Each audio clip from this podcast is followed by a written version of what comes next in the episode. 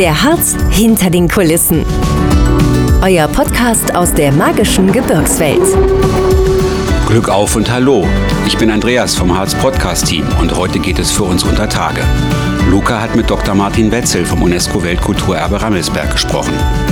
Heute bei uns hier in Goslar im Podcaststudio zu Gast ist Dr. Martin Wetzel, Pressesprecher vom Weltkulturerbe Rammelsberg. Hallo lieber Martin, schön, dass du heute bei uns bist. Hallo Luca, Glück auf, dass ich heute bei euch sein darf. Wir starten direkt mal rein ins Thema. Wie bist du zum Rammelsberg gekommen und seit wann bist du überhaupt am Rammelsberg? Was sind deine täglichen Aufgaben und was macht dir so viel Spaß an deiner Arbeit? Also am Rammelsberg bin ich seit Januar 2009 und das lief damals ganz normal über eine Bewerbung. Also ich bin gelernter Historiker und da gibt es zwei Wege. Entweder man wird Lehrer oder man geht ins Museum. Ja, mit der Schule war ich froh, als er vorbei war, also bin ich ins Museum gegangen. Gab es damals eine Stellenanzeige, da habe ich mich beworben. Ich kannte Goslar, ich kannte den Rammelsberg als privater Besucher, ein paar Jahre vorher mal. Und äh, das hat mich gereizt und ich wurde genommen und seitdem bin ich da. Und äh, ein richtiges Aufgabenfeld lässt sich gar nicht so, so einfach definieren, weil der Rammelsberg so vielfältig ist. Also es gibt mal Ausstellungen, wo wir was zu tun haben. Wir haben Veranstaltungen, die man organisieren muss. Man muss Podcasts einsprechen. Also da gibt es ähm, ganz viele Dinge, die diese Arbeit so toll machen rum am Berg. Was zeichnet denn den Rammelsberg in Abgrenzung auch zu anderen Bergwerken besonders aus? Warum lohnt es sich mal den Rammelsberg zu besuchen und was gibt es nur da zu sehen sozusagen? Das, was den Rammelsberg auszeichnet, ist, dass wir am Rammelsberg die Möglichkeit haben oder die Besucher die Möglichkeit haben, in ganz verschiedene Epochen im Bergbau einzutauchen. Also wir haben das, was wir als modernen Bergbau bezeichnen, das ist so Mitte des 20. Jahrhunderts, 60er, 70er Jahre. Wir können aber auch in den Röderstollen einfahren, also gut 200 Jahre zurück und gucken, wie da mit mittels Wasserkraft Energie für den Bergbau gewonnen worden ist. Oder man kann auch noch weiter in die Jahrhunderte zurückblicken und ich denke, das macht den Ramelsberg so besonders. Wie muss ich mir das vorstellen mit dem Einfahren? Geht man dann ins Fuß rein? Fährt man mit dem Fahrstuhl? Oder so, wie funktioniert ja. das? Ja, es gibt so ein paar bergbauliche Begriffe, die fallen einem auch so über die Jahre zu. Man kriegt es gar nicht mehr mit, wenn man sagt. Also fahren ist beim Bergmann bewegen. Also auch, man fährt auch zu Fuß ein. Also der Bergmann okay. fährt immer ein und aus. Und welche Möglichkeiten gibt es da am Rammelsberg? Ich habe schon ähm, mal selber die Erfahrung gemacht, da mit dem Zug reinzufahren, mit diesem ähm, ja, Grubenbahn. Mit dieser Grubenbahn.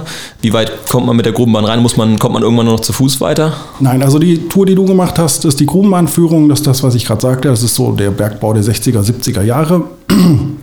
Man fährt ungefähr fünf Minuten in den Berg ein, steigt dann aus und kriegt dort Maschinen gezeigt, einen Schacht und so weiter und fährt dann wieder aus. Dauert knapp eine Stunde ist eine von unseren beiden täglichen Führungen. Wir haben jeden Tag geöffnet, außer Heiligabend und Silvester.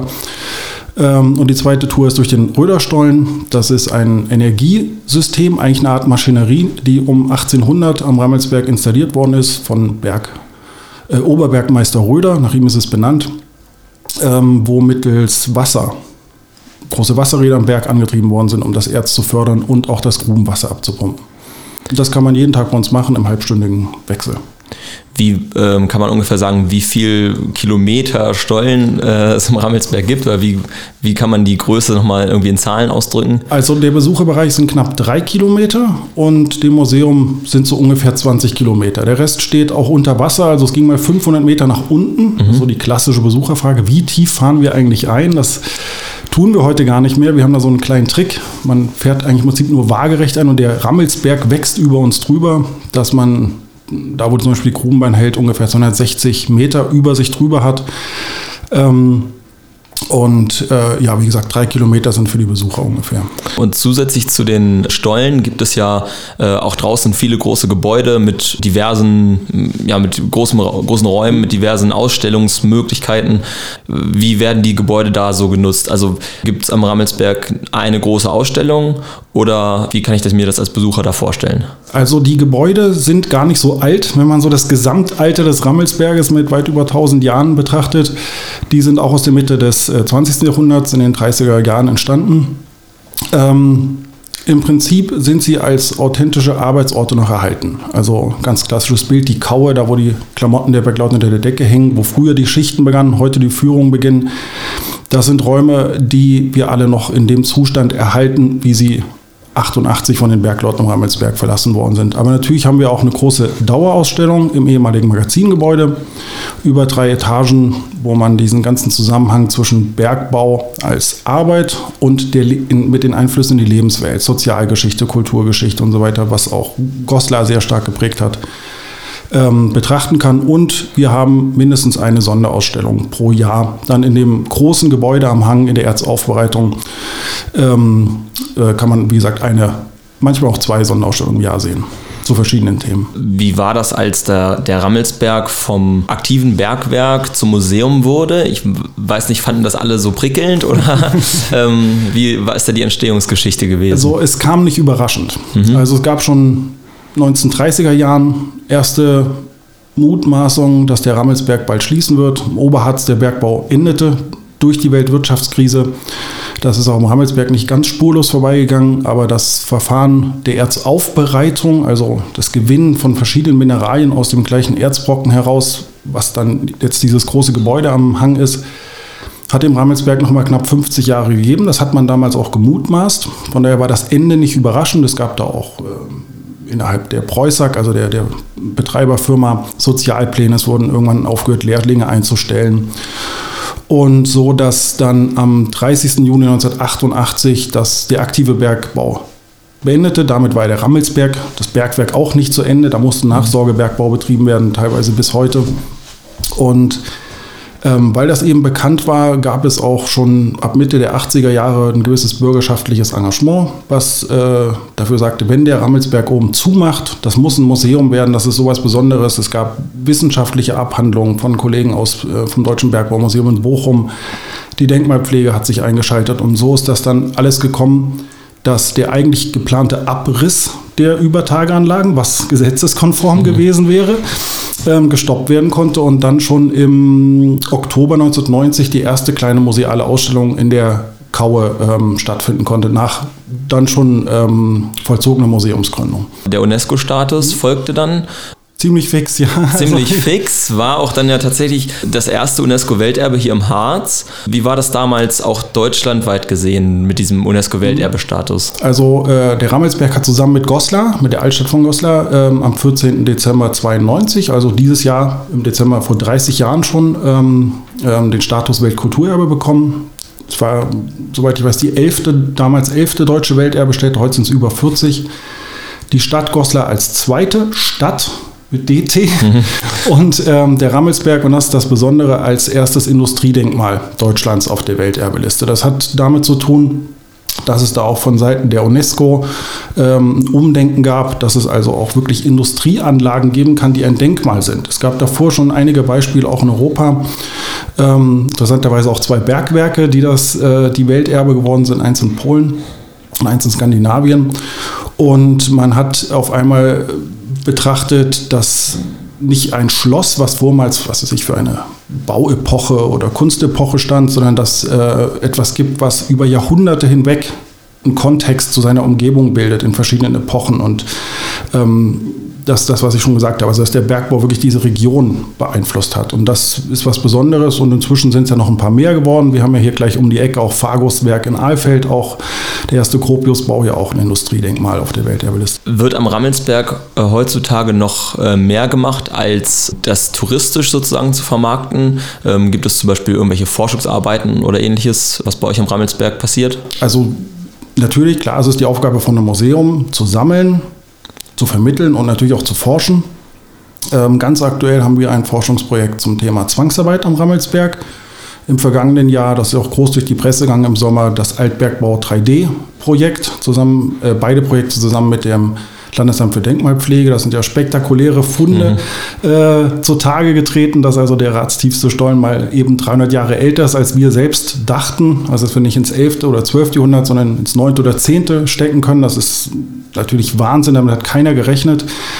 Und natürlich finden äh, punktuelle Forschungsarbeiten zu Sonderausstellungen oder zu Vorträgen und so weiter statt, auch Publikationen. Und die Exponate, die bei euch ausgestellt werden, kommen die irgendwie mal von extern oder habt ihr auch so eine Art Exponatarchiv, so eine Sammlung, äh, wo ihr verschiedene mhm. Sachen habt, die ihr dann immer mal so durchtauscht und ausstellt? Ja, also äh, wir haben eine riesengroße Sammlung. Also das ist ganz typisch für Museen, dass die Besucher eigentlich immer nur so einen ganz kleinen Bruchteil, wie von so einem Eisberg mhm. überhaupt der Sammlung sehen. Natürlich in der Dauerausstellung dauerhaft ähm, platzierte Exponate, dann welche, die mal für die Sonderausstellung rausgeholt werden oder mal für eine Sonderführung. Aber das Gros der Sammlung, und das betrifft wirklich nur Objekte und Exponate mit direktem Rammelsberg-Bezug, ähm, das ist eine unüberschaubare Masse. Ich glaube, wir gehen von 80.000 Exponaten aus. Und wir zählen zum Beispiel das Gebäude mit. Das Gebäude ist Exponat 1 und das ähm, kann man mal mit, dann gibt es Exponate, wo man mal ähm, Baumwollhandschuhe braucht, weil sie klein und zerbrechlich mhm. sind, oder mal einen Gabelstapler, weil man natürlich auch mal so eine Lok versetzen muss, ja. die natürlich auch ein Teil der Sammlung ist. Wie ist das denn mit der Sicherheit am Rammelsberg? Wie wird das überprüft, ob der Rammelsberg noch sicher ist ähm, und wie, ja, wie trägt man dafür Sorge, dass da nichts passiert? Also Arbeitssicherheit tatsächlich, das war vielleicht in alten Zeiten nicht ganz so, aber die Sicherung des Bergwerks schon, das war ja wichtig, mhm. man wollte ja das Erz auch über Tage haben. Nein, also heute im ganzen Besucherbereich ähm, finden tägliche Kontrollgänge statt von den Kollegen, äh, bevor die Führungen losgehen und wir äh, unterliegen als Besucherbergwerk mit entsprechenden Betriebsplänen für die Untertageveranstaltung und ähm, für die regelmäßigen Führungen dem Bergamt in Klausterzellerfeld. Also da braucht man sich keine Sorgen zu machen. Ähm, es ist auch Gottlob noch nie was passiert. Es wird auch nicht passieren, denke ich. Wollen wir es hoffen. Du hast gerade schon kurz angerissen, ähm, es gibt auch Untertageveranstaltungen. Was für Veranstaltungen bietet ihr so an? Sind die alle Untertage oder gibt es noch die Möglichkeit, auch in den Gebäuden Veranstaltungen abzuhalten? Also wer möchte, kann sich natürlich auch bei uns einmieten für Familienfeste, Firmenfeiern, Hochzeiten, Kindergeburtstage, was man möchte, mhm. in verschiedenen Größen. Und die Veranstaltungen, die wir natürlich selber durchführen, auch Untertage, dann natürlich sicherlich ganz in Goslar sehr präsent der weihnachtliche Rammelsberg. Also wir gehen mal davon aus, äh, dass wir der einzige Weihnachtsmarkt unter Tage sind.